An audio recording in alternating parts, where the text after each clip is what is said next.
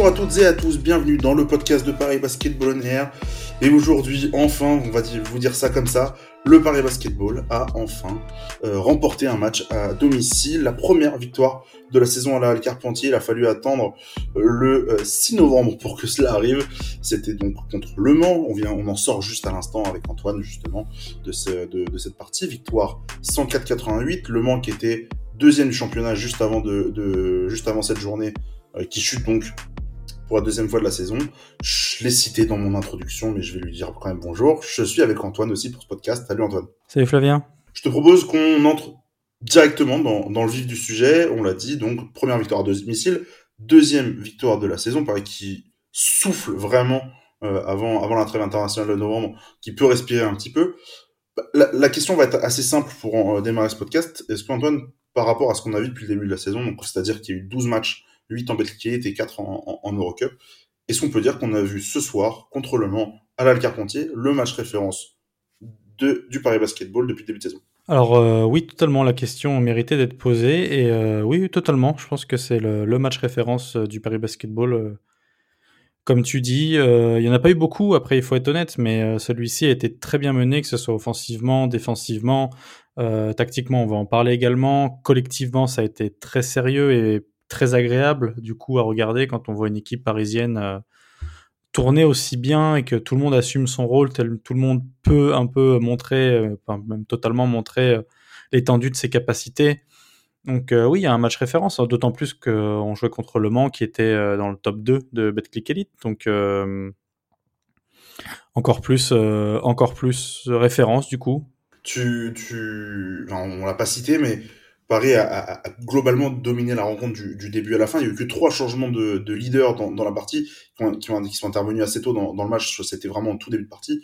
Et puis, Paris a, pris, l'ascendant, que ce soit au début du premier quart-temps. Je crois qu'il y a 14 points d'écart déjà à ce moment-là. Paris a marqué 33 points en 10 minutes. Donc, c'est un rythme très élevé. Il y a eu beaucoup, beaucoup de possessions. Je sais qu'on va y revenir après, mais ça fait partie du plan de jeu de Paris de jouer énormément vite, très, très vite. Une équipe très atypique. Bref.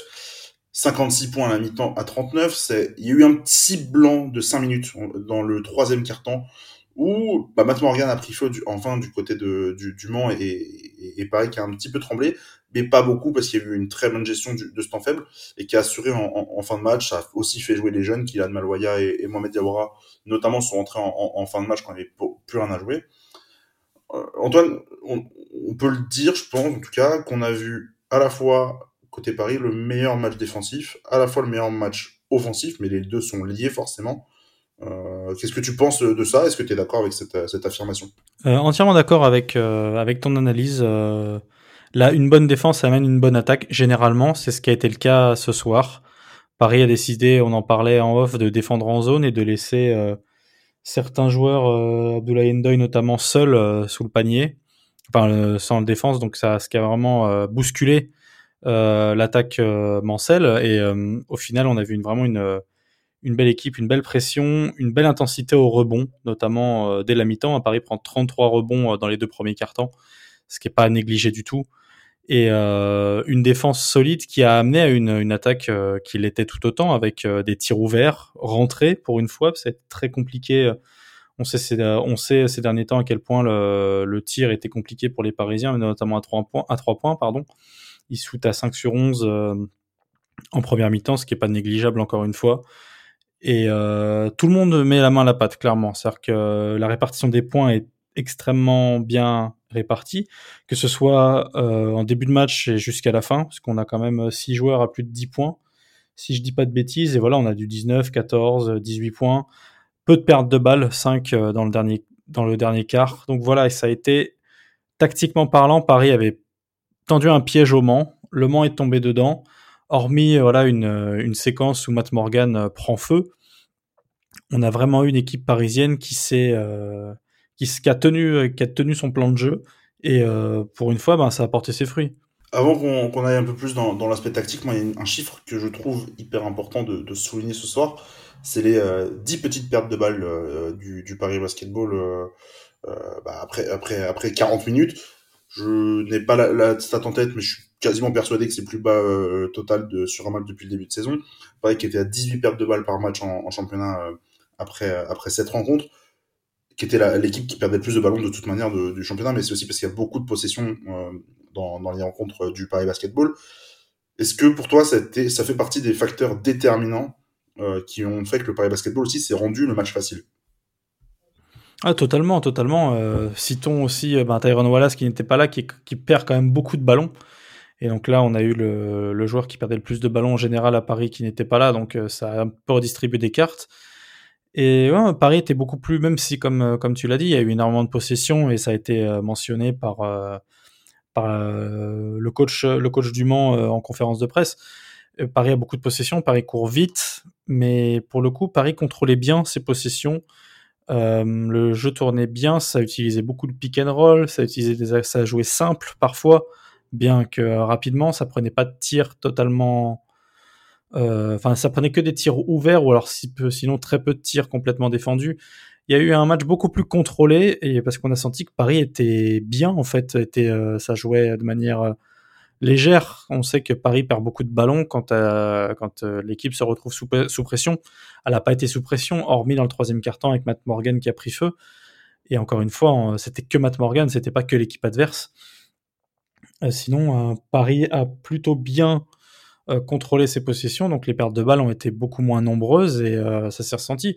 Au final, les, les, les, pertes de balles sont beaucoup dans le dernier quart-temps on en compte une à Kian Maloya qui est jeune et euh, un petit peu à, l'intérieur quand il y a une bagarre ou qu'on veut vraiment jouer physique, mais c'est dans les derniers instants. Donc euh, elles comptent, on les oubliera pas, mais elles sont quand même beaucoup moins euh, litigieuses que peuvent l'être celles, je dis celles au pluriel, lors des matchs précédents. Tactiquement, on, on a voulu se pencher sur un point qui nous a semblé être le plus important, c'est le plan de jeu euh, que le Paris Basketball a, a, a, dévoilé contre, contre Le Mans euh, ce soir, qui ressemble, je trouve, pas mal à ce qu'on a vu contre, euh, contre Trento en, en, Eurocup il y a quelques semaines. Euh, si on grossit le, le, le, le trait euh, volontairement, Paris a défendu en zone, euh, donc laissé beaucoup les, les shooters à, à, 3 points, euh, en tout cas laissé beaucoup de tirs à 3 points pour Le Mans, qui est l'équipe qui shootait le moins de, de, tirs à 3 points du championnat depuis le début de saison, ce qui était à 21 par match, et qui en prend, Antoine, si tu me, si as la stat avant moi, tu, tu la donnes, mais ils en shootent 32 ce soir. Euh, ils étaient, euh, je crois, de 20 à la mi-temps, quelque chose comme ça. Donc c'était vraiment déjà euh, beaucoup plus que, leur rythme leur imposait. Ils n'ont pas de shooter. C'est une équipe qui travaille normalement beaucoup dans la raquette, qui a été très peu aussi euh, efficace à l'intérieur avec seulement 30 points dans la raquette. Pareil qu'on a, a inscrit 50. On voit quand même le différentiel là-dedans. Et puis beaucoup de transitions, donc c'est sûr, tu perds moins de ballons, tu es beaucoup plus efficace au tir parce que tu as des tirs bah, sur de la contre-attaque beaucoup plus simple, beaucoup plus ouvert. Est-ce que pour toi, Antoine, pareil que les questions précédentes, est-ce qu'on c'est le plan de jeu pour toi de Paris qui a été euh, suffisamment euh, bien ficelé par euh, Will Weaver et ses assistants pour pour déborder le Mans ou est-ce qu'il y a aussi un peu bah, justement du Mans qui a un peu joué à côté de ses pompes ce soir? Je vais reprendre les termes de Elric Delors, le coach du Mans en conférence de presse, qui a dit que voilà, il avait été un petit peu perturbé, même enfin que la stratégie du Paris Basketball les avait perturbés. Donc euh, voilà, il faut rendre donc euh, on va dire qu'ils ont été perturbés, on va le citer. Donc ça veut dire que Will Weaver a bien mené son plan de jeu et que les joueurs l'ont suivi. Et euh, c'est une bonne chose. C'est une bonne chose, comme tu dis. le Mans est une équipe qui tire pas énormément, qui tire le Mans à trois points. Ils étaient à 19 tirs à trois points à la mi-temps. On t'avait dit voilà. on a vu des tirs, enfin Williams Naras notamment pour le citer. Enfin, il a 1 sur 5, euh, il a 1 sur 5 au final, mais voilà, c'est des, des tirs très compliqués. Kenny Baptiste, notamment, pareil, 3 sur, euh, que je dise pas de bêtises. Non, Kenny Baptiste n'en prend pas autant pour moi, c'est, euh... Non, Kenny Baptiste, en fait, il prend des mi-distances, euh, parce qu'il est ouvert à 3 points, il avance, et il finit à 3 sur 9 au tir, euh, Kenny Baptiste. Mais c'est ça, autant pour moi. Il y a vraiment eu cette, cette volonté-là, voilà, de perturber l'équipe adverse qui s'est retrouvée un, totalement totalement perdu, totalement dans ses dans ses dans séquences offensives. J'ai pas trouvé une équipe du Mans hormis Matt Morgan que je cite régulièrement cette rencontre parce qu'il a été très performant.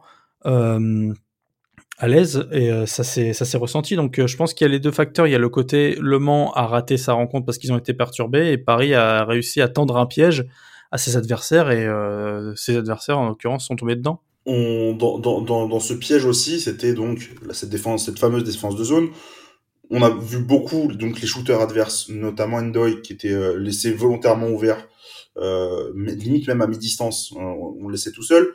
on l'a dit aussi, c'était aussi pour avoir limite un deuxième joueur en fait qui va se, qui va, qui va pouvoir cadrer sur euh, sur les shooters euh, que sont Trestinkle ou ou, ou Matt Morgan. Ça a très bien marché en, première mi-temps, un peu moins en deuxième aussi parce que le rythme s'est ralenti et, et, Paris a été moins moins efficace dans son dans son plan de jeu, en tout cas sur le troisième quart temps.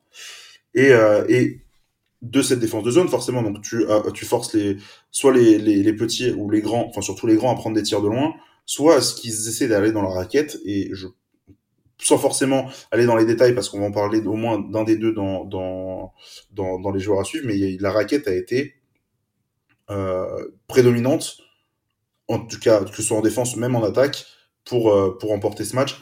On a vu beaucoup de pick and roll trouvés en attaque pour euh, Kamagate et Evans, et 8 contre euh, pour, euh, pour, les, pour les Parisiens. Euh, à zéro, je crois, pour, pour le vent. Oui, oui, oui, totalement. une, un très beau jeu en pick and roll, ça a été très agréable à suivre, que ce soit avec Holman et Kamagaté, ou même Juan et Kamagaté, notamment. c'est quelque chose qu'on ne voyait pas beaucoup en début de saison et qui tend à se développer de plus en plus du côté parisien.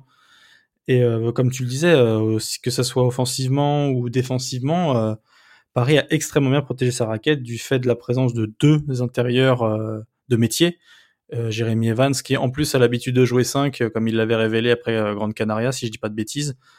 Et Kamagate, qui est un protecteur de cercle, je pense, reconnu. On n'apprend rien à nos auditeurs. Mais on l'a on l'a vraiment ressenti qu'il y avait ce côté où Le Mans n'arrivait pas à shooter de loin et dès que ça rentrait à l'intérieur, les batailles à l'intérieur étaient quasiment toutes perdues pour, pour les Manceaux. Euh, on a vu ben, l'ancien parisien Valentin Chéry euh, avoir du mal à l'intérieur sur une séquence contre son ancien coéquipier Kamagaté. Et euh, au retour, ben, ça attaquait beaucoup le cercle, ça jouait très physique, ça obtenait beaucoup de deuxième chance du côté parisien. Et Le Mans n'a jamais réussi à revenir là-dedans. J'ai quand même j'ai beaucoup de souvenirs de charges, que ce soit de Jérémy Evans ou même d'Ismaël Kamagaté, qui, même si Nel ne rentrait pas, permettait à d'autres shooters de, de, de, se trouver ouverts. Donc voilà, cette domination de la raquette a vraiment libéré tout le secteur offensif et défensivement, ça a totalement annihilé l'attaque du Mans, même si elle met quand même 88 points. Avant d'aller peut-être sur, euh, sur les, les perfs individuels rapidement, Antoine, euh, est-ce que le fait que Tyrone Wallace n'était pas là euh, a aussi aidé comment dire, à ce, que la balle bouge mieux que côté parisien? Ah, Je t'ai cité vite fait, et oui, je pense. Tyrone Wallace, c'est un joueur qui a beaucoup de talent, mais malgré cela beaucoup de mal à débuter sa saison. Euh, et le fait qu'il soit absent pour une douleur à la main encore aujourd'hui, qui a l'air un petit peu de compliqué, qui a l'air d'être un peu compliqué à traiter, et un peu longue, elle a, été traitée de différentes façons, euh, apporte, je sais pas, beaucoup plus de sérénité euh, que pour, pour mener le ballon, tout simplement. Kyle Holman s'est plutôt bien débrouillé, même s'il fait un match compliqué. Euh, ça a permis à Margejic de remonter le ballon sur beaucoup de séquences et c'est encore une fois très intéressant puisqu'on ressent les capacités du Bosnien à, à créer sur certaines possessions. Euh, Johan Bégarin aussi, quand il s'agit d'un registre beaucoup plus offensif et d'un attaquant de cercle en pénétration. Et euh, ça c'est voilà encore une fois ressenti. Et hum, on a eu beaucoup moins sentiment de, de gestion incontrôlée en fait que peut avoir parfois Tyrone Wallace à vouloir jouer tout seul et on a vu un collectif plutôt que euh, un talent, euh, un talent individuel et des joueurs autour. Je sais pas si tu vois ce que je veux dire. Oui, bah c'est sûr que quand tu vois par exemple Kyle Holman qui était pas forcément euh, adroit et qui a quand même réussi à, à, à faire à faire tourner cette balle parce qu'il finit avec il a 4 sur 14 au tir mais avec 6 passes décisives et, euh, et, et j'ai pas trouvé son match justement mauvais alors qu'il a pris beaucoup de tirs et qu'il en a raté beaucoup. Donc c'est c'est ça et puis tu as donné du coup ta chance à, la chance à, d'autres joueurs de pouvoir se montrer, des Gauthier Denis notamment même si je crois qu'il met 15 tirs, euh, des de Sleva qui a été encore très bon dans, dans son impact en sortie de banc. Euh, franchement, dans, dans, la globalité, c'est sûr que si tu retires tous les tirs en fait que Tyrone Wallace peut prendre et les ballons qu'il peut perdre, effectivement, tu peux construire un collectif peut-être plus euh, plus modelable. Euh, à voir ensuite sur la, suite de la saison. Euh, il est blessé pour l'instant. Euh, il reviendra donc pas forcément pas avant la trêve, avant le, retour de trêve, donc à, voir côté Paris. Un petit mot, Antoine, justement, sur un joueur qui va quitter Paris, a priori, ce serait Jérémy Evans. un petit bilan de ces, là, des, matchs qu'il a, qu'il a joué avec Paris. forcément satisfait, je pense. On n'a pas vu un seul match de Evans qui était mauvais. Très bonne pioche, très très bonne pioche. Jérémy Evans, Paris avait besoin de verticalité, avait besoin de physique dans la raquette et même d'expérience, ben, c'est tout ce qu'elle a récupéré euh, grâce à lui. Euh, statistiquement parlant, dans la stat brute, après on va rentrer un peu plus dans le détail, euh, Amir Sim, c'est un joueur en double-double qui s'est blessé. Paris a récupéré un joueur en double-double, Jérémy Evans, quasiment les mêmes apports, entre 14 et 16 points, 10 rebonds. Un joueur extrêmement impactant, un leader. ça s'est ressenti et le coach n'a pas démenti ce que je suis en train de dire, puisque je pense qu'il n'aurait pas pu trouver meilleur pigiste médical. C'est même d'ailleurs dommage de le voir partir puisqu'il a, comme tu as dit, jamais raté un match. Euh, bon là, il rentre même des tirs. Euh, il rentre même des tirs à trois points. Si je dis pas de bêtises, je le trouve plus sur la ligne de stade. Jérémy il, en met, il en met deux. Il en met, deux, exactement. C'est ce que lui reprochait le, coach. Enfin, un reproche tout est relatif. C'était de pas prendre assez de tirs à trois points. Ce soir, comme tu as dit, la balle a été assez répartie pour qu'il puisse euh, en avoir et les rentrer. Et voilà, non, c'est un joueur qui se bat au rebond, énormément, qui soulage beaucoup Ismaël Kamagaté. C'est un joueur qui comprend vite euh, ses coéquipiers. Il tout de suite, euh, s'est tout de suite bien intégré au système parisien et a tout de suite euh, apporté sa patte. C'est un joueur capable de faire des passes quand il voit son coéquipier ouvert, toujours en moyenne deux passes. Au contre, son timing est très bon.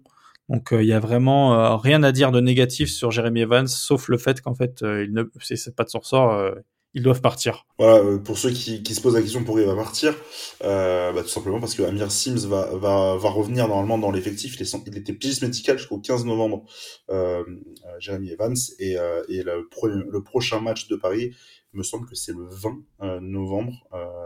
oui, c'est ça, déplacement à Rouen. Donc il sera plus sous contrat avec Paris. Pourquoi il, il peut, il peut pas être conservé? C'est simplement c'est que un club, un club français en tout cas en Betclic, ne peut avoir que quatre joueurs américains dans son effectif. Paris les a déjà. Il ne peut pas euh, en fait plus. Ne peut pas en mettre plus de quatre sur la feuille de match. Ce serait payé un joueur à chaque fois qui jouerait pour, euh, qui serait payé pour pour ne pas jouer. Je te propose Antoine qu'on s'arrête ici. Un, bon bon podcast de débrief.